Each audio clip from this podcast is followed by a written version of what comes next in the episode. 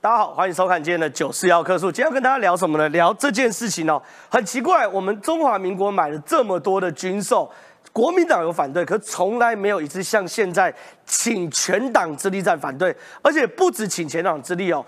各式的媒体都铺天盖地的反对，而且反对这个武器呢，并不是真正的尖端科技哦。如果我们买 F 三十五啊，买什么什么什么这爱国者飞弹，反对就算了。可很奇怪，我们买了一个叫做火山布雷系统的，这个火山布雷系统呢，它可以在十分十分钟之内布完一整条一千两百公尺长、宽度大概十公尺宽的布雷雷区地雷哦，雷区哦。结果呢？国民党竟然铺天盖地的反对，包含陈玉珍说什么？蔡英文，你是不是要在自己身上绑炸弹，再来跟大家说要布雷？还是总统府先布雷一下，让总统感觉到每天走出去，反正也不会爆炸的氛围？陈玉珍第一个跳出来反对，接着呢，吴思怀有反对，他说有比银兔年重要吗？你知道自家门口要买的吗？吴思怀也反对，然后呢，重点来喽，学界也开始反对，学界。别让台湾成为地雷岛。还有呢，赖世宝痛批哦，在台湾布雷贻害子孙。到底这个火山布雷系统为什么整个蓝营，或者是我要讲红营要铺天盖地的反对呢？晚点我们来跟大家解密哦。其实坦白讲，大家看久节目都知道，他们反对了后。表示我们做对了什么事？晚点来跟大家讲火山布雷系统有多厉害，是不是诚如他们所嘴巴上所讲的会变成地雷区吗？完全大错特错。晚点我们来仔细讲。另外一件事情，其实现在有一个大关键，什么大关键呢？台湾的情治的间谍越来越多了。现在我可以讲，这我认为这是史上最大的共谍案，在这一次浮现出台面。他是谁呢？他是鉴宝署的前主秘，叫做叶逢明哦。他在担任主秘十几年的过程中哦，把台湾两千三百年的所有审理资料、鉴宝资料传递给中国。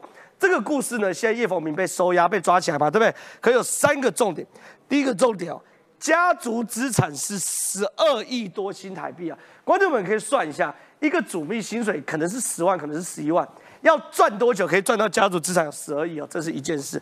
另外一件事情哦，长期往返中国接受招待。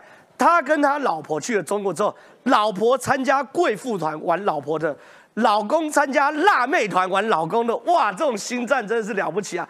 第三件事情，还有呢，在那个时候马英九执政时候，他竟然有中国政协的情治人员大摇大摆走到国建署里面。进到他办公室跟他商讨事宜。这边，叶逢明迎中国政协参观鉴宝署驻大处，拉拔集成当谢父当心腹。这东西呢，晚点我们来跟大家来解密，说到底内容有什么。另外一件事，观众朋友你们知道吗？现在国际的暗网竟然在卖一个什么呢？卖台湾情治人员资料。这个东西啊，网站精建兜售台湾机密情报，前情报人员破危机啊。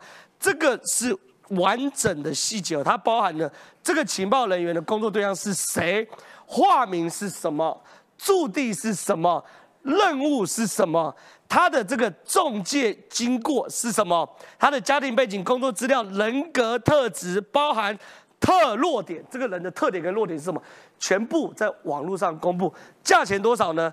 十 G 资料要价四万美金。所以，我们台湾到底有多少共谍的泄露，让台湾如此的透明呢？我们节目今天好好分析哦。所以，喜欢我们节目的话，千万不要错过。那拜托，周一到周五帮我们按赞、订阅、加分享，准时收看。那进入到节目讨论之前，现在介绍今天来宾。第一位政治评论员温朗东，朗东你好。第二位是高雄市议员黄杰，大家午安。再是文山志玲，石基健，你好。大家好。再是资深媒体林玉慧，玉慧姐，你好。大家好。来，我们请朗东到前面来啊。朗东刚刚我们一路在那边讲，我觉得是真的很夸张。就说，第一件事情先谈地雷布雷舰啊，布雷舰有人说这个火山布雷系统其实很危险，台湾会被地雷倒。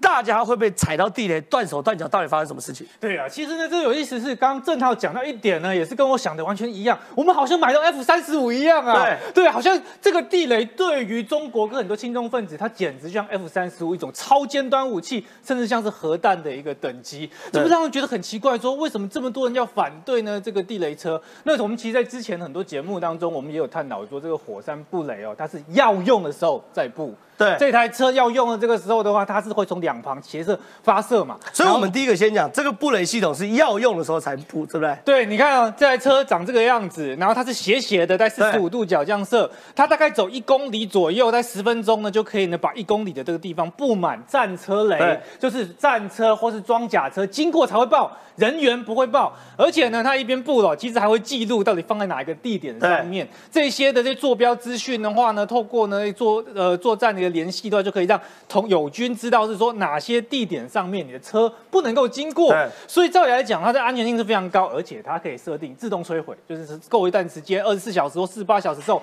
它会自己失效。所以他们讲的台湾会被地雷倒，父子辈会踩到地雷，脚断手段，这都是假的谣言。没错，因为他这边那边讲说什么啊，什么土地变乌克兰，哎。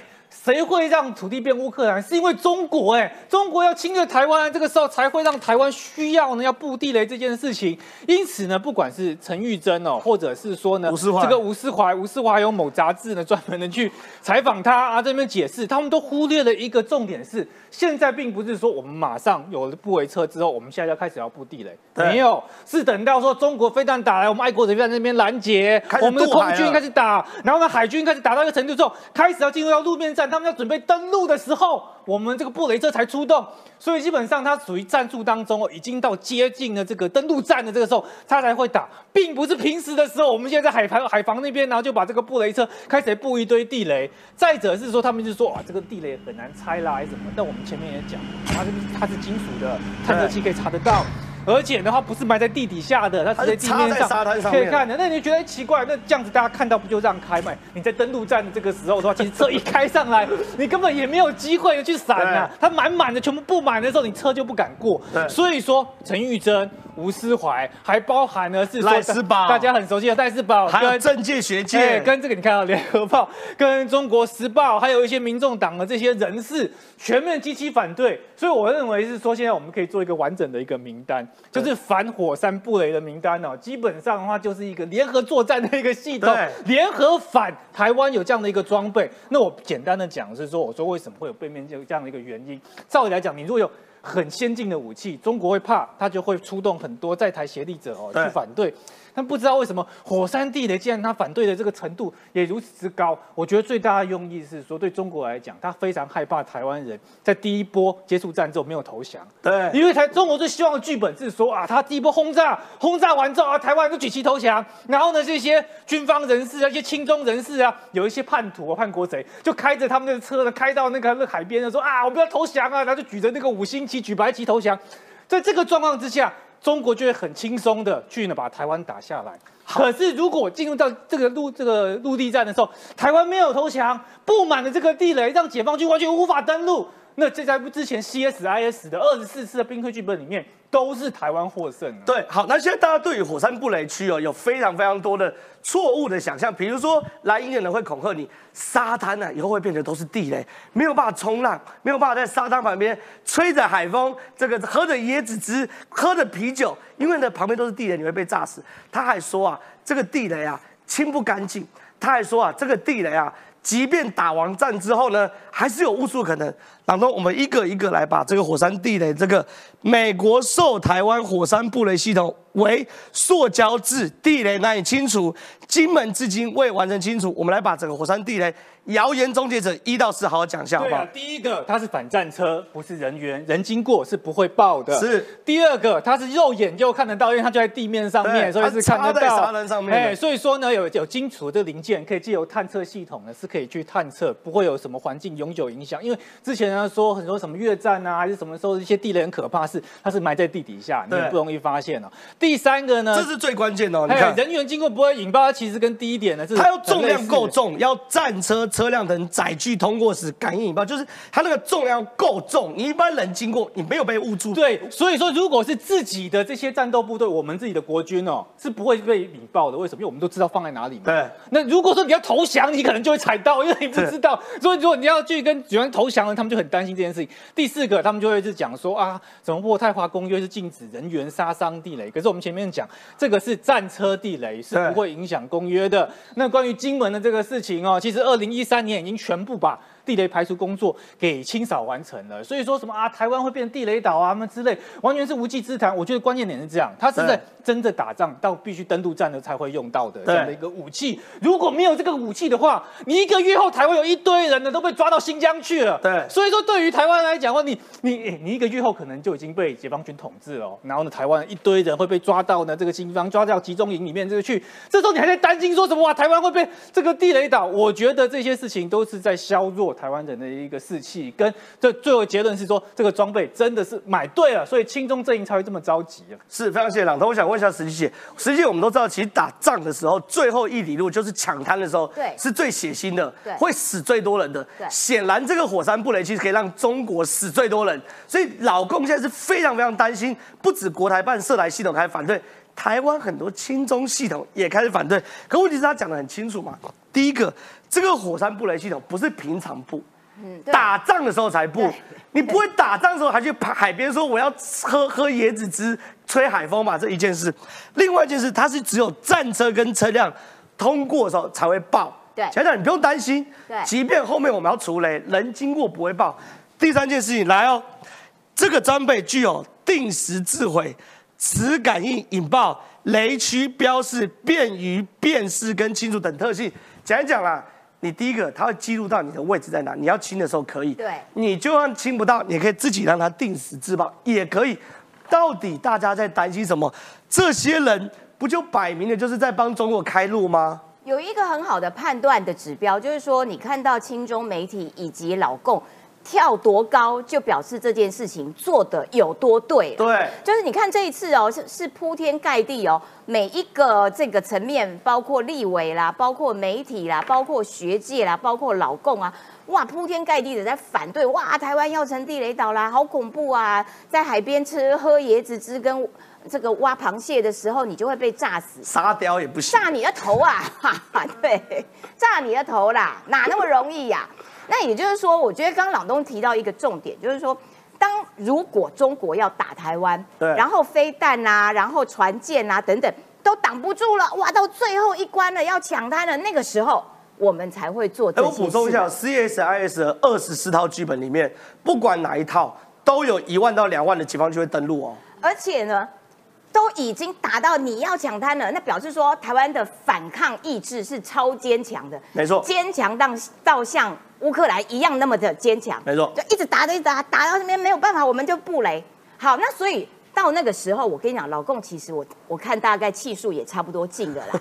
那所以他们其实最担心的就是，哇，台湾的意志这么的坚强，这么的团结，都已经打到这边，你们还是有坚定的意志要做反抗，因为那个东西才是让老共最害怕的。好，那所以这个布雷系统，其实这几天大家都已经解释很清楚，它又不是平常。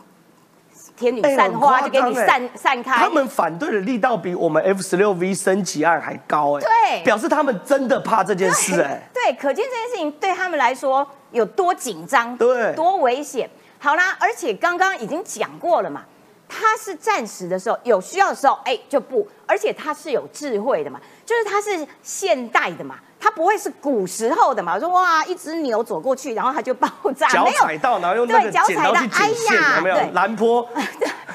那所以我觉得陈玉珍哦，很扯的是说啊，因为他们家哦，这个祖先辈啦，不知道哪一辈啦。哎，他他是爸爸的同学，还不是他家，他不是亲人。你家哦，哦，搞半天原来不是你家人，是你 爸爸同学哇，被炸断，嗯，这个呃，这些这个四肢啊等等。问题是说，你怎么不去谴责那个要打？要打来的那个人嘛，问题是出在那个要打来的人嘛，不是你要做防御的人嘛？你都搞错那个对象啦，你挑错对象在那边抱怨，所以我可以合理的怀疑你应该就是内应吧？你竟然没有去谴责那个施暴者，不断的在要求受害者说你这个不可以做，那个不可以做，你应该要怎样怎样，应该要乖乖的，像话吗？你陈玉珍，我真的懒得陪你，因为哦，其实。我不陪你，因为其实你的行为是一个很好的指标。只要你反对，我们就必须要赞成。对，好，来，我们来看一下，赵天麟是国防外交委员会的，他说，因为很多人都在讲说，哇，台湾变地雷岛啊，真是不道德啊，这个现代社会啊，大大家都大家都呃，在国际上面大家都谴责地雷这种呃埋地雷这种行为啊。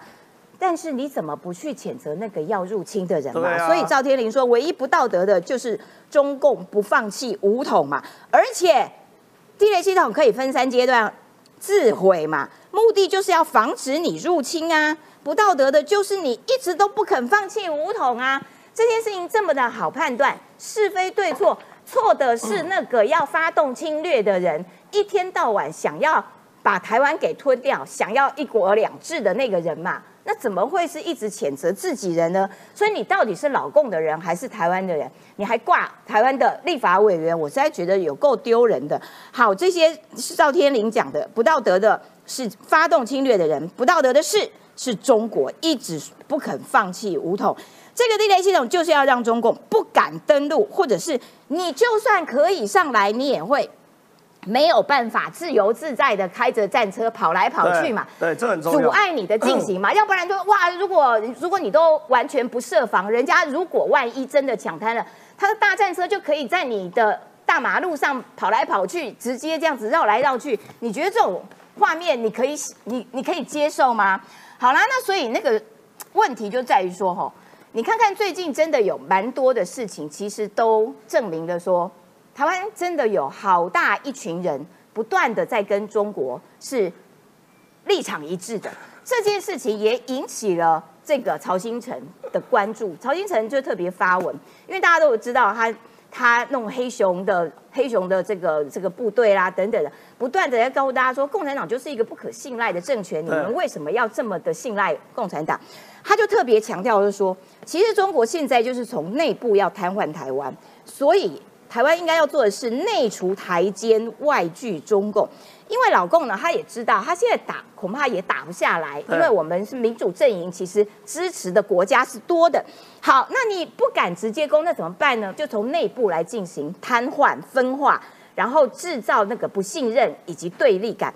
那意图从台湾内部来瘫痪台湾，所以呢，他希望大家可以发挥关公精神嘛。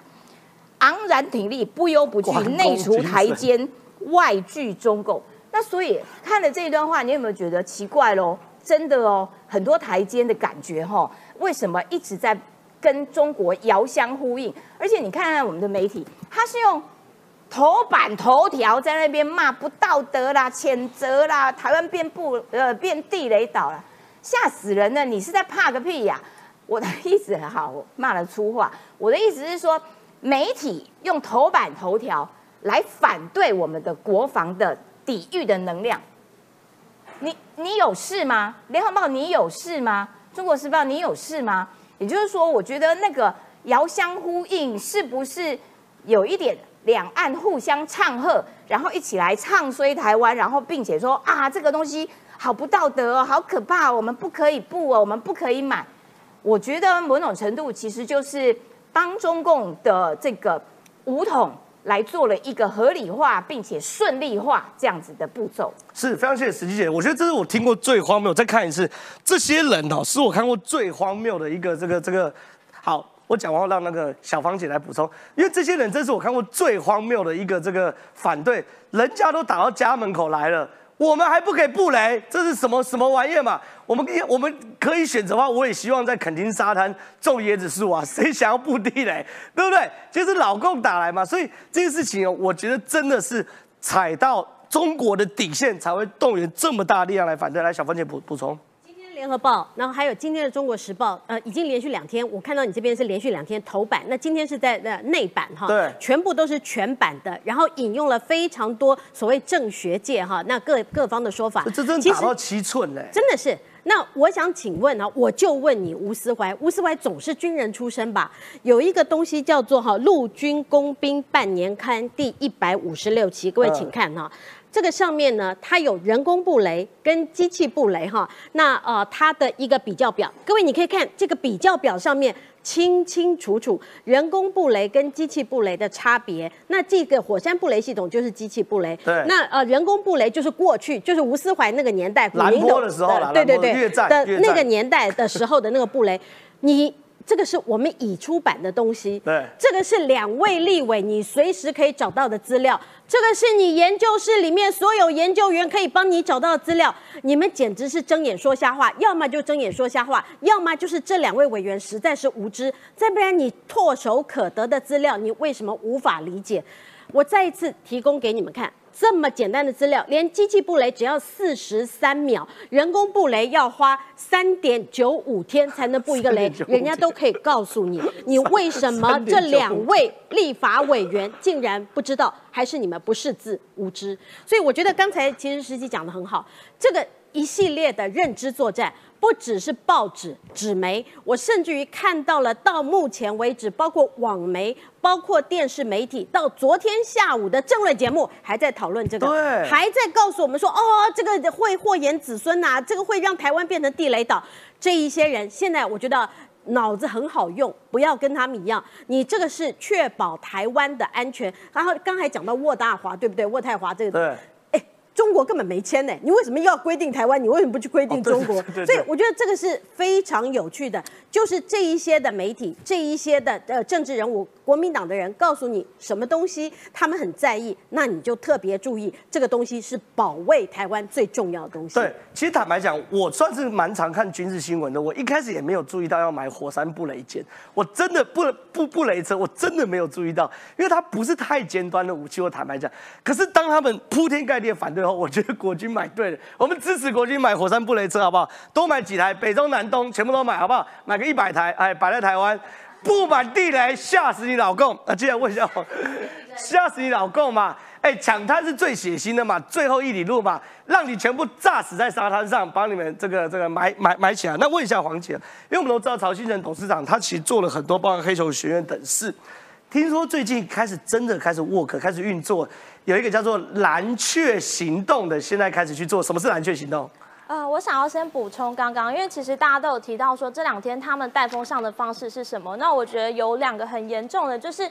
一个是刚刚有提到说，他们一直说就是他们现在布满布满地雷是非常不人道，但我觉得他们的想法不知道是故意落伍，还是说他们刻意的带风向了。因为人道这件事情是不环保的，对，就是光是人道跟环保这两件事，我就已经非常荒谬。因为其实就是从渥太华公约到美国，其实去年拜登也签了一个禁用人员杀伤雷的条约。是，那其实去年这个条例过之后，他们现在是禁止制造、输出这种人员杀伤雷的这样的地雷在输出的，所以其实我们现在在使用都是非常现代而且非常先进的，绝对杀战车，对，不会说什么误触，然后也不会轻易的就是让你踩到，所以我觉得这些立法委员不知道是非常刻意的在跟着中共里应外合，还是他们真的这么我的无知？如果作为一个立法委员这么无知，是不是有违你们的职责呢？我看了其实是非常的心寒的，因为。这就接接着要讲到这个黑熊学院的他们这个蓝雀行动，因为我觉得现在其实全民防卫的概念非常非常的重要。你看，我们从立法委员、从媒体到学者，都可以跟着中共里应外合了。那我们要如何保卫自己，让我们自己的防卫意志不会被这些人牵着走，是非常非常重要的。尤其我们身处在台湾，因为其实从乌克兰的例子是非常非常鲜明的。他们从一开始，大家以为说。俄罗斯其实很容易就打下，没想到他们自己军方跟民间这个民防的系统，大家串联起来，然后布建了一个国土的防卫部队，然后由他们人民由下而上，他们的非自主的防卫意志非常强烈，求生意志也非常的强烈，所以才有办法抵御，甚至到一几乎是一整年这样子的反抗的能量。那我觉得，其实台湾也一直都在做这件事情。刚刚呼应到，就是曹新成，呃，董事长他其实就是是不是希望大家要一直要保持警觉嘛？我们身处在台湾，因为随时这样子，不只是里应外合，他们是从军方的采购，然后到民间的在地协力者，大大小小的资讯站都是随时都在进行当中的。所以其实我觉得黑熊学院也一步一步的，他们从最基础的基础班到后来进阶班，甚至在今年年初的时候，直接开始进行了模拟实战的蓝雀行动。那这个其实我觉得也在这边呼吁大家，有机会都可以多多的参与，从基础的认识一些军事的知识，到进一步，这个其实他们今年年初办完这个活动是非常的呃意外回想，非常。他有写地点在哪里吗？呃，是在就是在金山。对，所以其实金山青年活动中心，对对对，它这个回响非常的好，而且是免费的。我看了自己这里都超心动，希望有机会我们可以布建到呃每个县市都可以来找一个地点来举办。因为其实从里面的反馈，大家知道说它不只是呃让你就是在第一线。感受一下，如果有呃解放军都已经杀到你面前了，大家是要如何分小队，然后去进行防卫以及疏散，甚至到后面的救援救伤系统，它都是非常模拟实境的在演练。那这样的军事的营队，其实我觉得对台湾人民来说，这个建立民防系统到第一线是非常非常有帮助的。所以，其实他们今年年初办完第一场之后，他们其实年初这两个月，我看了一下，他们的基础班都又爆满了。现在是全民封国防，然后大家都是非常积极的在参与这样的活动当中。所以，我也希望这样子的民防的能量以及教育的能量是可以跟上的。对，呃。这件事情我刚为什么要特别问说这个是在哪里办？因为我其实知道是在金金山的救国团的场地哦。在我二十年前，我曾经是鲁拉拉的这个这个培训队。然后我我我知道小芳姐要我讲什么，就是在反共救国团还是反共救国团的时代，在国民党还是反共的时代。其实那个时候就是全民国防，他们是透过救国团系统来针对年轻的学生去做山训、去做海训、去做军训。他说复兴乡很多人都去那边去做军训课程，那个才是真正反共的国民党时代。我这辈、我的父子辈、小芳姐这年轻一辈也都经历过。我觉得现在可以重回到那个时代，对我来说是非常非常非常感动的一件事。原因是因为我一直在讲。其实最反共这政党以前是国民党，现在最亲共政党叫做国民党。以前救国团叫做反共救国团，现在救国团被讲成是国民党党产。这些事情呢，我觉得都应该扭转过来。我们请朗东到前面来。但是当我们全民都在建立国防的概念、全民国防教育的概念的时候，我们的共谍案竟然被抓到最大值的一只共谍，他叫鉴宝署的前主秘，叫做叶逢明，他家族资产有十二亿台币。我再讲一次，大家算看看，一个鉴宝署的主秘要赚几年才可以赚到十二亿哦，而且是不吃不喝，你慢慢算。他经常带老婆到中国吃喝玩乐，抵达之后有特定人士接待，老婆呢去贵妇团游山玩水，老公呢有长相标志的辣妹团作陪。他在任内请中国的政协参观鉴宝署大楼，去办公室里面详谈。这个案子到底是什么案子？没错，大概四年前的时候呢，五眼联盟就警告是说，在美国的网站上面有非常多呢台湾的几十万笔的这个个资哦，在上面流通。然后那时候国安单位就已经注意到了这件事情，然后开始查到底背后的这些凶手是谁，凶嫌是谁。然后其中沿线查之后，发现另外一条线，就是我们今天讲的一个非常大的一个共谍，两千三百万的两千三百万的个资都给了中国，而且它是有对价关系的。大家看到是说很神秘的，在他的一些家族当中出现了。将近十二亿台币的账户，而且这个只是目前看得到的、查到的数据。十二亿很多哎，不只是台面上的，是冰山一角，下面还有更多的这些经费。不知道，我现在逐渐迈向中年，开始感觉十二亿有点多。我小时候觉得还好，就是如果你做正经的事、做好事、做合法的事，大概一两亿，要赚十二亿不容易，不容易，不容易的。赚五千万一亿有机会，一两亿赚到十二亿 有一点困难那那这个十二亿呢？这样的一个资金来自于谁？来自一个公务员，高阶公务员，鉴宝署的这个前主任秘书叶逢明。那叶逢明他本身并不具备有呢索取各资的一个权限，所以呢他就。再找了两个他的这个部下协助的，一起去呢调了这个各各样利用他长期拉把的谢姓跟李姓两名部属，在城堡主任职，拥有查询民众健保资料权限，获得全台民众的个。没错，这个是属于他的犯罪组织，至少就两个他的一个共同的一个共犯。那呢，他一个那其他的一些主任刚刚讲到是说呢，近年大概从二零一零、二零一一年呢开始的话，他就有被抓到说他有多次去中国的记录。那都奇怪，他都是礼拜四晚。上的时候就出发哦，然后礼拜四晚上出发的时候，礼拜天又回来，而且连续每个礼拜都这样，感觉好像在中国上班一样。对，确实啊，这个该上班的这个收入是非常的这个高。哎，去的时候呢？带老婆一起去，然后去到去的时候呢，他有特定人士陪，而且是双方哦各自呢分开各玩各的啊。老公呢会有一些呢，长相标志的女人作陪啊，女生哦女生作陪啦。然后呢，这个他的老婆呢就会有当地的贵妇特工团，就特别组织来去招待贵妇这个团体陪着这老婆去。游山玩水，也就是双方各玩各。但是有意思是说，他去的时候几乎找不到他有换人民币的记录，也没有他使用信用卡的记录，也就是空手去啊。那为什么？完全是落地招待。传说中的零元团呐，零元团在他身上有了。对对对，所以说他其实是准备好呢。这个台胞证哇，只要一到呢，这个他是先经过港澳之后再进中国，去上海啊，去北京啊，这个很多地方。然后呢，这个连续呢出国次数超过这个十次哦。所以现在的话呢，调查单。位的话呢，就已经怀疑是说他是借由过去的个方式去瞧这些金流，以及每次去那个他身上带一个随身碟嘛，就灌一点资料，灌一点资料过去。那为什么这件事情呢？它严重性呢是会非常高呢？现在来看哦。这个江姓女职员最夸张是她在马政府时代带中国政协正大光明踏入鉴宝署。没错，我去查了一下之后的话呢，在呢马政府的这个时代的话呢，有非常多的一些民间组织啦，然后都在做一些鉴宝交流的一个活动，然后包含说其中有一个协会呢，成立的人呢就是大家都很熟悉的杨志良。对。然后呢，他们在这这当然不确定是他们成立的协会跟这案子有没有关系，但是有非常多相关两岸交流的这些工作，都是透过一个哦我们在学术交流。我们在商业交流，就带了中国政协这个人哦，然后呢进入到鉴宝署里面，所以他背后应该是有一个非常大组织从中牵线，以学术或者是以呢这个商业交的这个名义。让官员进鉴保署，那为什么官员要进鉴保署？他进到鉴保署之后，才知道说，哎，你这个人是不是真的是重要的角色？对，以及在当面去谈，确定说，哎，你是可以收买的，然后再来谈说，那我要怎么样子把钱给你？你要怎么样把货，也就是这些呢，各资给我？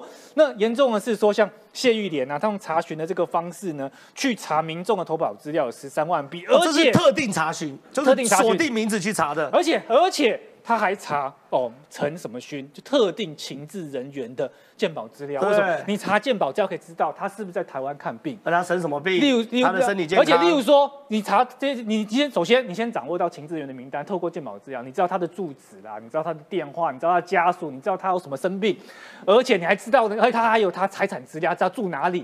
你光是住在哪里，你就知道他的房子价钱多少钱。你连他财产状况也会暴露出来。那更严重的说，如果这些情治人员长期不在台湾，他就知道说，哎。这个人他可能是已经在埋伏在中国，是我们派去那边的卧底啦。对，你等于会让台湾的这些特务人士曝光他们的生命安全，和遭受非常大的影响。所以这就是为什么这两千三百万笔的这个资料，它的价值连城呢，会到十二亿以上的这个金额。对，因为它涉及到我们所有情治单位，跟包含我们这些政府的官员，他们这样的一些个私啊、隐私啊，全部都暴露在这些资料当中。那包含说江姓女职员，她是特。定去查国防部投保的三军将士，那查这国防部投保，你就可以知道是说，因为中国他不会只单纯跟这些接触嘛，他也会去跟一些呢要去投共的一些退役将领啊接触。因为退役将领不就会告诉你说，哇，这个军团里面谁现在是老大，谁现在有主控权，他就去对照这些投保资料，就知道你的住址。我跟我讲句难听，他如果查到一个关键人物现在得肝癌，老公跟你讲说，你现在来这边我给你一个肝，没错，你觉得他会？你你你觉得这个人会不会被收买？他。这已经不是钱的问题哦，这已经是生命的问题了。没错，他自己本人有这种病，必须要器官移植，或者他的家属有这种病。我给你个肾。你觉得他？他是哪来的？老婆，他的老婆，对啊。因为中国之前就说，有学校里面的学生直接他的器官就会拿走，然后那时候校长就还付了封口费，然后这件事情就当没事了。也就是说，很有可能私底下非常多的这些老公，透过器官的这些移植啦，透过金钱呐，拿去收买我们这些官员。然后呢，这个杨姓女职员查清十五万笔，还有温姓、张姓跟朱姓的这个职员，有特别查这些记录，还有中华电信员工等各资，所以是不是用错误方式来继续就去渗透？连我们的电信单位里面也有中国的这些这卧底，例如说认识中华电信可以做什么，知道每家每户的通行资料，甚至如果在中华电信里面的话，去窃听你的这样的一些通讯的话，连一些军事跟关键的机密电话，有可能都已经被老公部分所得知的这些讯息。那为什么这件事情会开始？其实在于是说，马政府时代从二零零八年他上台嘛，然后零九年开始呢，就会怪希望说啊，两岸很友好啊，有很多交流。然后这时候你去批评他，他就会说，我们这只是学术交流啊，民进党不要逢中必反。现在真相大白了，这些呢，学术跟商务交流的背后。其实呢，都是很多次的闭门会谈，里面目的就是希望能够取得台湾的这些关键情资。是好，非常谢谢朗东。我想问一下小芳姐，小芳姐，其实我们都知道，对于国外、国内外都一样，元首或重要官员的健康资讯是机密、机密、机机密。没错。即便是美国总统或是俄罗斯总统普京哦，去其他国家参访，连大便都要包起来带走哦，没有在当地冲掉的哦。没错。尿尿也要包起来带走，为什么？就像我刚刚讲的嘛。很简单嘛，我今天知道你的身体状况，我知道你的亲戚的身体状况，我就讲个，我就要渗透你，我你可能刀枪不入，水火不侵，你的女儿有白血病，没错，我跟你讲讲，我这边大陆十三亿人口有帮你配对到骨髓，你要不要过来？你拿什么资料跟我换？这是非常非常严重，所以你可以看到里面包含十一大情治单位、陆海空三军将士的研发飞弹的人才，包含总统府国安会调查局的各资，包含什么东西啊？中华电信员工的个资，简单讲，他可以透过鉴宝资料扯到电信资料，没错。透过电信资料可以再做更多的情报勾稽比对，然后呢，都在马政府时代发生的，这是什么样的状况？呃，我们人可以改名，人也可以整形，唯独你的生理特征其实是没有办法变更的。那我们的健保卡，各位你在每一年五月份的时候，你有报税，对，你知道你现在健保卡也可以跟我们的身份所有的人别全部可以勾稽在一起，所以它完全你拿了你的健保卡，我们健保卡有我们的生理特征，有你所有的财产，所以健保卡前一阵子我们讨论过数位身份证，但是我现在觉得健保卡这个恐怕是。这次的这个泄密，真的对台湾来讲是非常非常严重的。而我们再回想一下啊，因为刚刚朗东一开始有提到，说过去的五眼联盟就曾经看到说，在暗网上面有五十八万多笔台湾公务员的资料，怎么会在那边贩卖呢？现在看到居然有更多台湾人的资料是被泄露到中国去，这个其实是一个非常严重的事情啊。但为什么会是这个样子呢？我觉得有几个啊，我们这次看到鉴宝署的主秘，因为他是从基层爬上来的，所以他最了解鉴宝资料到底啊，它所涵盖的内容，它能够有什么样的一个机密，它能够贡献出对于敌人来讲，他能够贡献出什么样的贡献？对，所以他呃找到他提拔了，刚讲城堡署。城堡组这些城堡组才能够进去这个资料库，一个一个去勾机，然后去找到他要找的人。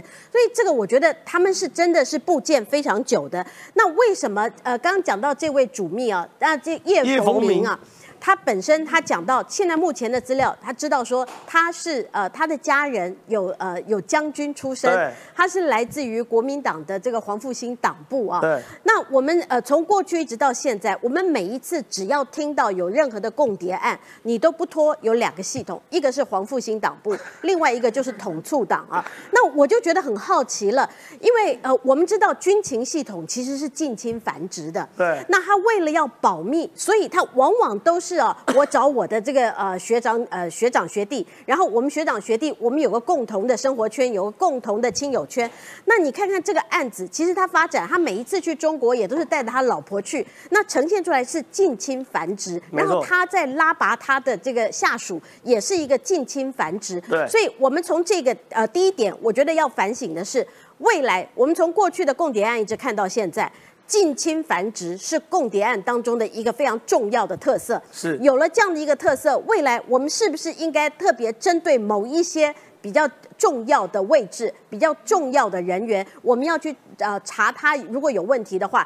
近亲繁殖，我觉得这个是恐怕呃我们要抓到的一点哈。第二个，刚刚提到一个，为什么他们大概都是在呃二零一零年开始啊，马政府时代以后，那开始我们看到共谍会呃这个好像如雨后春笋般越来越多。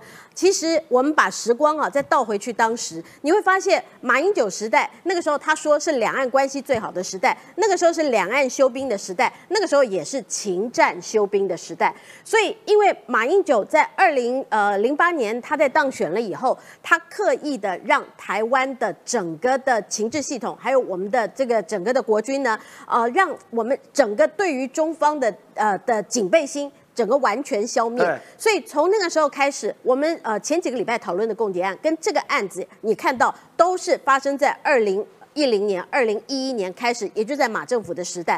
所以马政府的时代，那个现在给我们很大的一个警讯，就是马政府时代，国民党当时的作为是现在种下了台湾我们在面对啊中国面对面对共产党，我们必须要提防的一个重要的关键点。第三点，我想讲的是。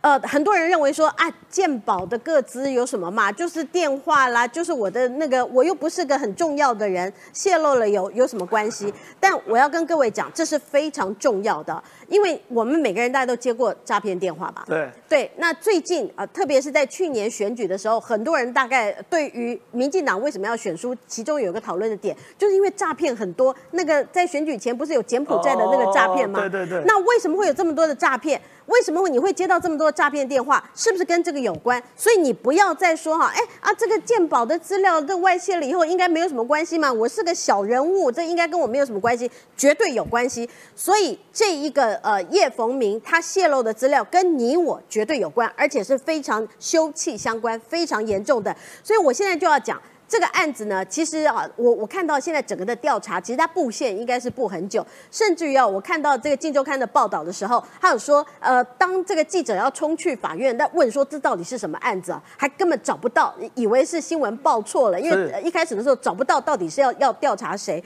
所以，如果说这个案子到最后不了了之，像过去的共谍案那种不了了之啊，或者是哈这个找不到法条可以判刑四年，缓刑一年，对，罚三十万。那我觉得 全民，我刚刚已经讲了，我们每一个人都深受诈骗啊，这个接到诈骗电话的骚扰，或者是你周遭有朋友是被诈骗，呃，不管是骗钱也好，或者是甚至于呃他的这个嗯受到了伤害。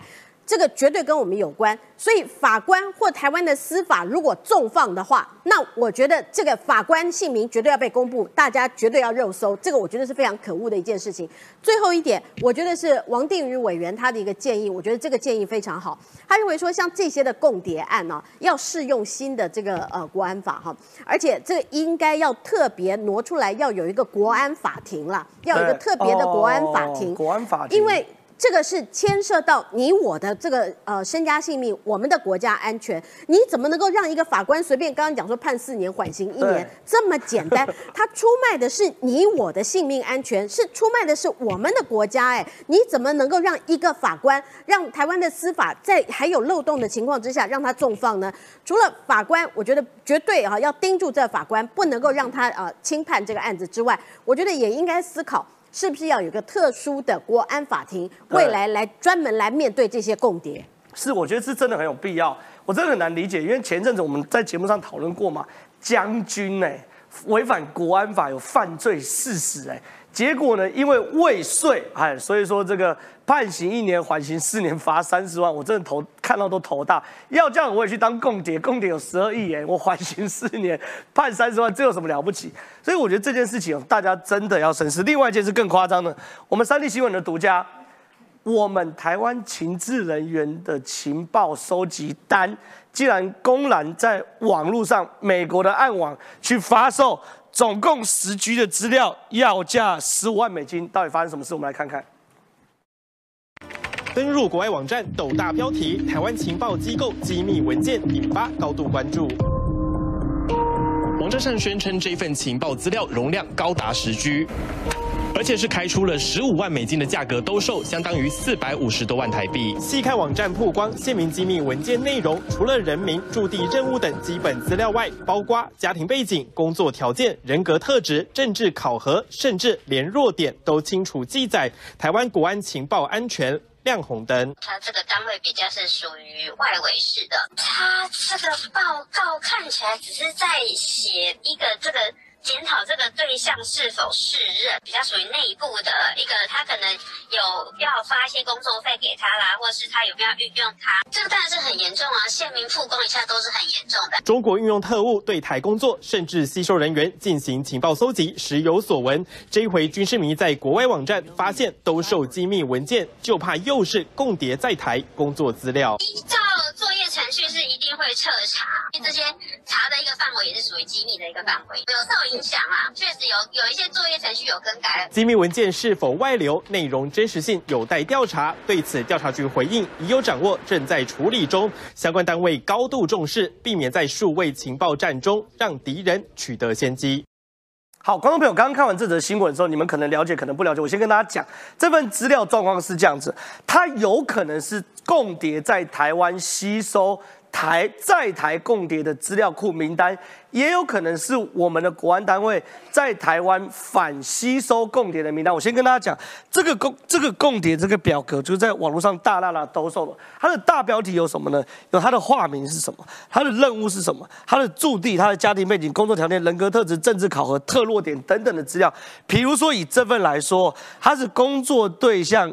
这个详情摘要表，然后呢，他的画面我们把它遮住了，然后呢，他的这个这个资料，男生约五十岁，任职在某个学校的教授，他的家庭背景已婚育有一子一女，然后呢，现为财经大学的教授，积极参与两岸交流活动，人格特质个性小心，具领导能力，日常活动呢，日常。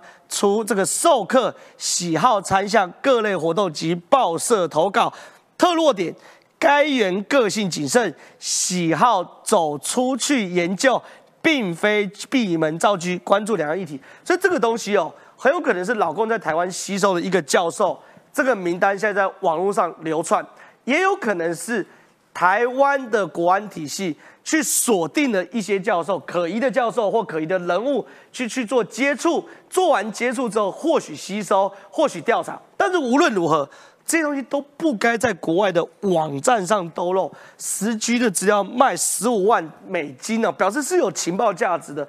而且呢，这东西竟然是谁提醒我们的？是五眼联盟告诉台湾说有这件事情的。所以真的是太荒唐。我想请问一下黄杰，我们常常讲台湾有非常多的中共的在地协力者或在地协作者，这份资料是不是告诉我们，确实有很多这样的东西，我们要好好提防？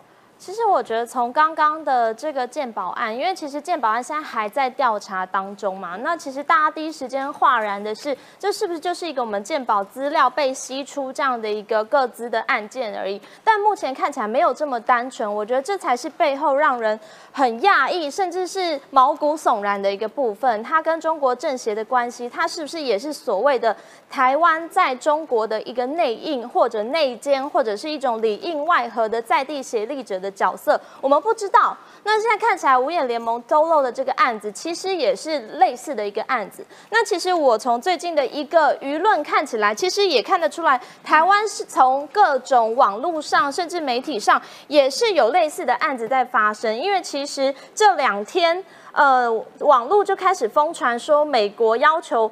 呃，美国的退伍军人可以使用台湾健保，那不知道大家听到这样的一个？等下我暂停啊，他说很像未来已婚的张玉嫂的资料。有人可以说这个这个资料，已婚育有一子一女，现为大学教授，个性谨慎小心，具领导力，日常除授课喜欢喜欢参加各类。酒局活动跟报社投稿，我新增因为五十岁，所以有人说很像张雨韶的资料。原来名字遮起来是雨韶老师。对对对。对，看起来是非常有可能。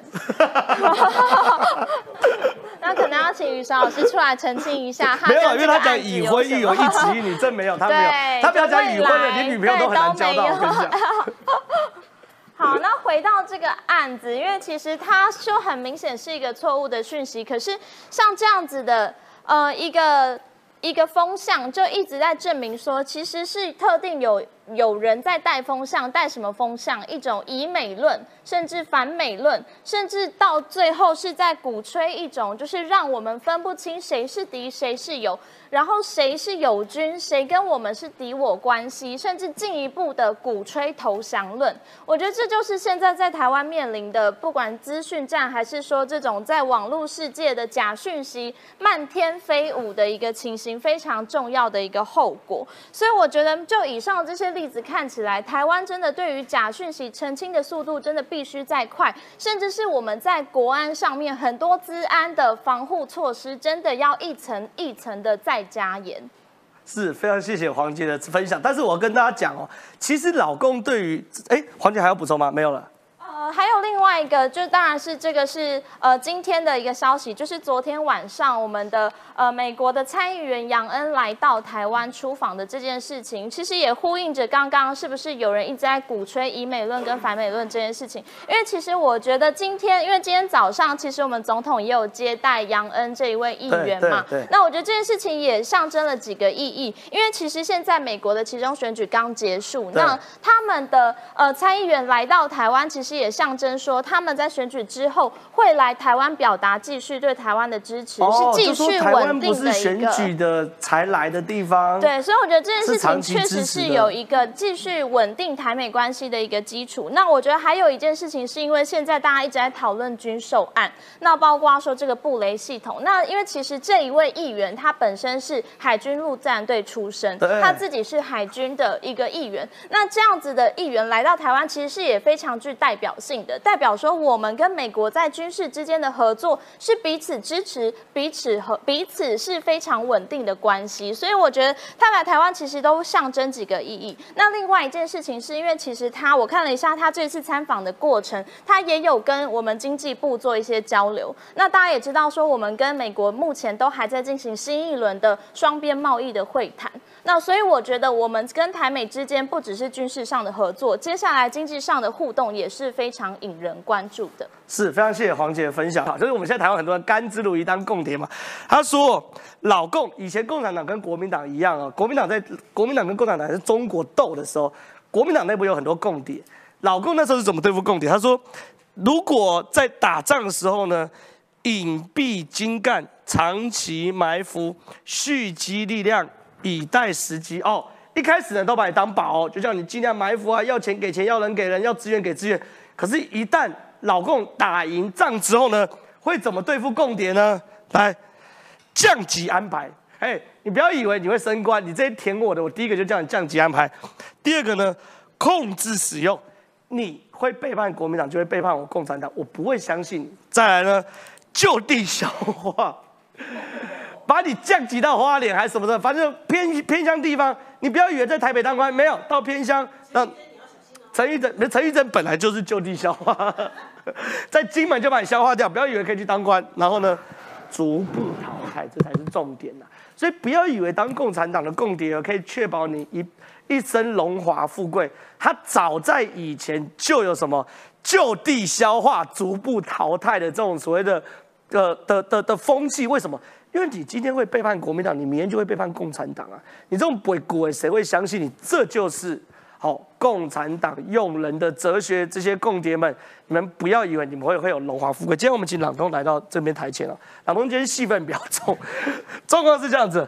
特别条例复委过年前领不到六千块，我相信你看中时大做这个，就表示哇，民众要骂国民骂民进党了，民进党政府无能，没有效率，不发钱。可你说其实背后是国民党在背个？对，其实大部分的民意确实对于发这六千块是很兴奋，然后所以国民党呢这时候只好就是说鸡蛋里挑骨头啊，想办法把它拖延。那在拖延的是谁呢？就是国民党本身啊。是。第一个之前不是提了两千多个案子，希望说三千个慢慢审嘛，将近两千八，将近三千个。第二个事情是他们现在有新的一个理由跟说法，就是说啊这个。特别条例里面，他觉得有些部分不满意，但其实呢，根据民进党立委林俊宪，他有去解释过，这整个目前的特别条例是因为超增的话，有三千八百亿里面有包含是说电费啊、跟通膨啊相关那个补贴、劳健保费面那个补贴，希望这一次呢用一个整体个方案一次去过。那国民党又觉得啊，你不要去补贴这些，你直接发钱就好，你只有一个发钱条例就好，也就是不按照国民党的版本，国民党就要跟你背格花时间呐。是他背后的目的是说，这个钱呢越晚发放越好，因为他们害怕说，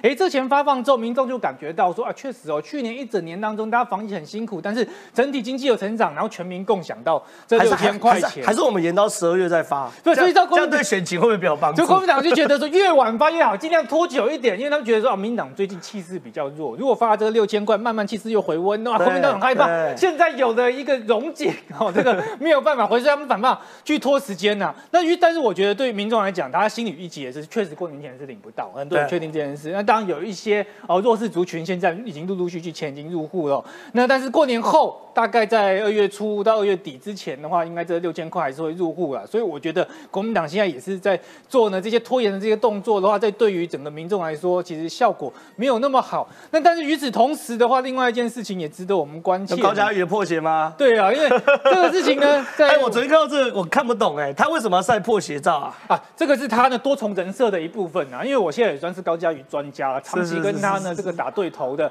所以为什么我要跟大家解释一下？他第一个人设呢，就是说呢，他不知道自己唱歌很难听的一个喜剧演员。在喜剧里面有一种的演法呢，就是说我明明长得不好看，那我以为自己是帅哥或美女，然后这样让观众觉得你很好笑。反差萌。对，那高嘉瑜呢，就是说他不知道自己唱歌不好听，然后一直说啊，我唱歌很好啊，小孩子都喜欢听我唱歌啊，这是一种喜剧的演法，是他人设之一。第二种他常见的演法呢，就是一个非常邋遢的美女。哦，美女不是我主观判断，是很多客观上有些人认为她是好看的人。那 但是呢，她有一个，她之前那讨论她房产争议的时候，内湖的小豪宅嘛，后来又偷偷卖掉。然后这个她的小豪宅就是一卖，这个爆发啊这个时候，她不就泼那个很脏的那个床单跟被单照吗？那个就是表示她很邋遢。那现在也是一样，就是说啊，你看。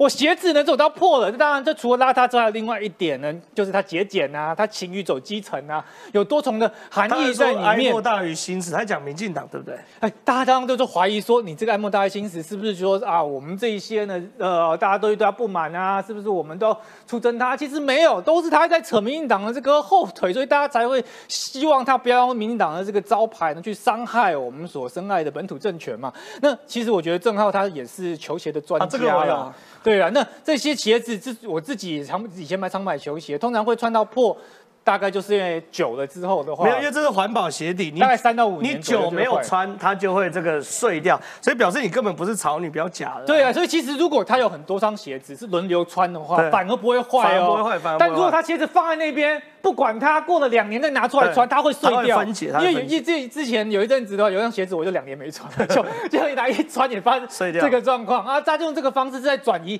焦点啦，然后又爱说哦，这个呃遇到记者会问他问题，他就爱唱的这个心花开啊。然后呢，现在也有这个哦，民进党的这个市议员张志豪，他说唱歌难听是演的，基本上跟我前面讲的是异曲同工之妙啦。就是说他这些呢，人所以他歌他歌声本来很好听哦。呃，我觉得。有人跟他唱过歌吗？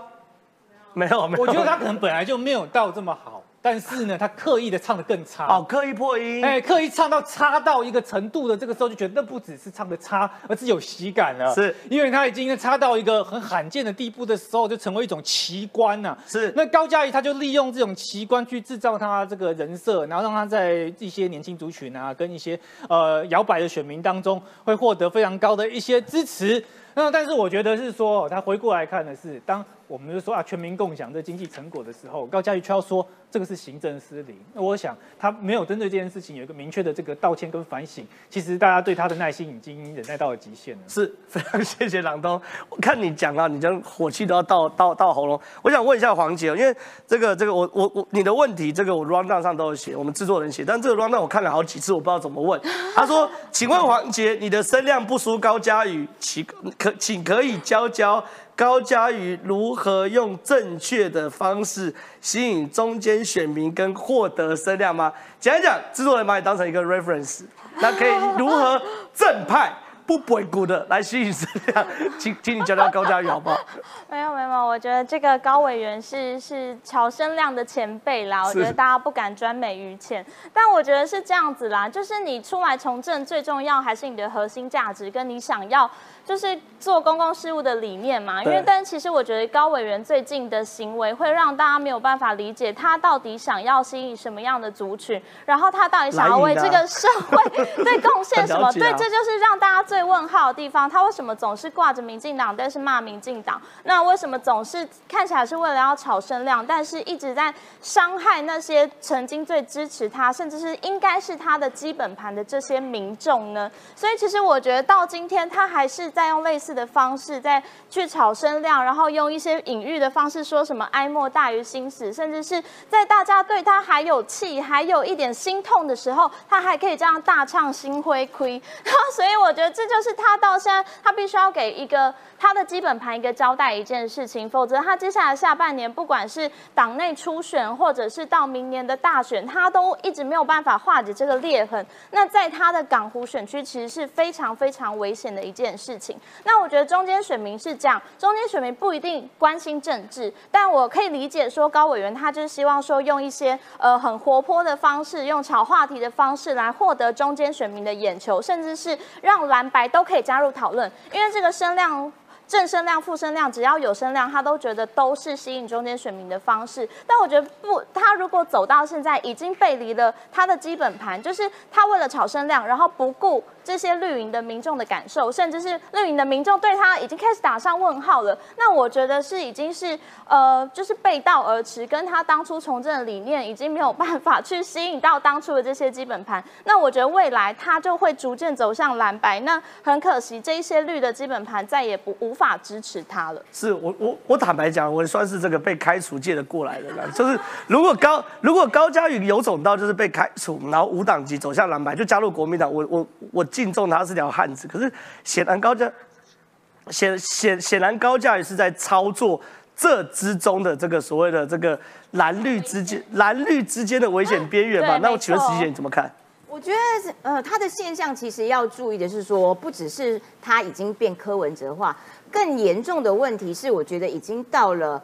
呃，老共都在利用他了。对，就是说他会在台湾内部，在执政党内部进行分化渗透。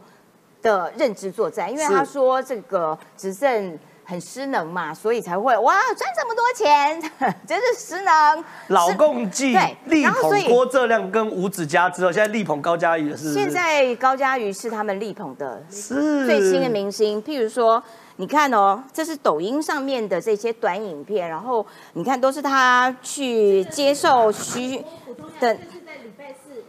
的证件，呃，这个对党员座谈两个钟头，马上出来。就是那天党员座谈，然后他不是还在那边嘻嘻哈哈跟大家挥手啊，大家要保重身体，年纪都大了哈。中天，然后蓝营的这些网红们，然后还有这个简体字版的啦等等的，他们都已经立刻做了这些短影片，然后在声援高嘉瑜。所以其实某种程度，他要制造的是执政党内部的。自我消耗是内耗内斗，然后呢更加深哇，高嘉瑜讲的都是对的，所以呢就是执政失能，民进党很烂，民进党无能等等这样子的讯息。所以这件事情，我觉得应该要拉高层次来看，不只是高嘉瑜个人的这一些讨人厌的行为而已，而恐怕已经成为了分化台湾内部的一个很重要的支点的力量。是，这是高嘉瑜现象。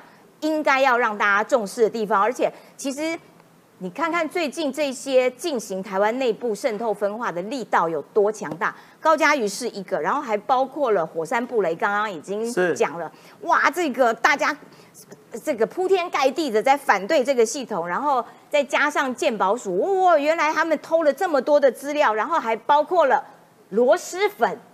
螺蛳粉，螺蛳粉怎么了？螺蛳粉上面还“你是中国人，我是中国人，大家都是中国人”这样子的标语，然后竟然在台湾上面贩卖，而且最重要的是它是走私来的哦，走私根本就是走私来的。缴税。所以你看，有很多环节其实不断的在台湾进行这种内部的认知作战，我觉得的确应该要特别当心。是我在这边郑重谴责螺蛳粉，我这我算是蛮喜欢吃的一道。一道酸酸辣辣，对不对？的的的食物，但是你不可以写，不可以走私啊，这不对啊，这不对。那如果喜欢我们节目的话，记得每周一到每周五中午十二点半到一点半准时收看，谢谢大家，拜拜喽。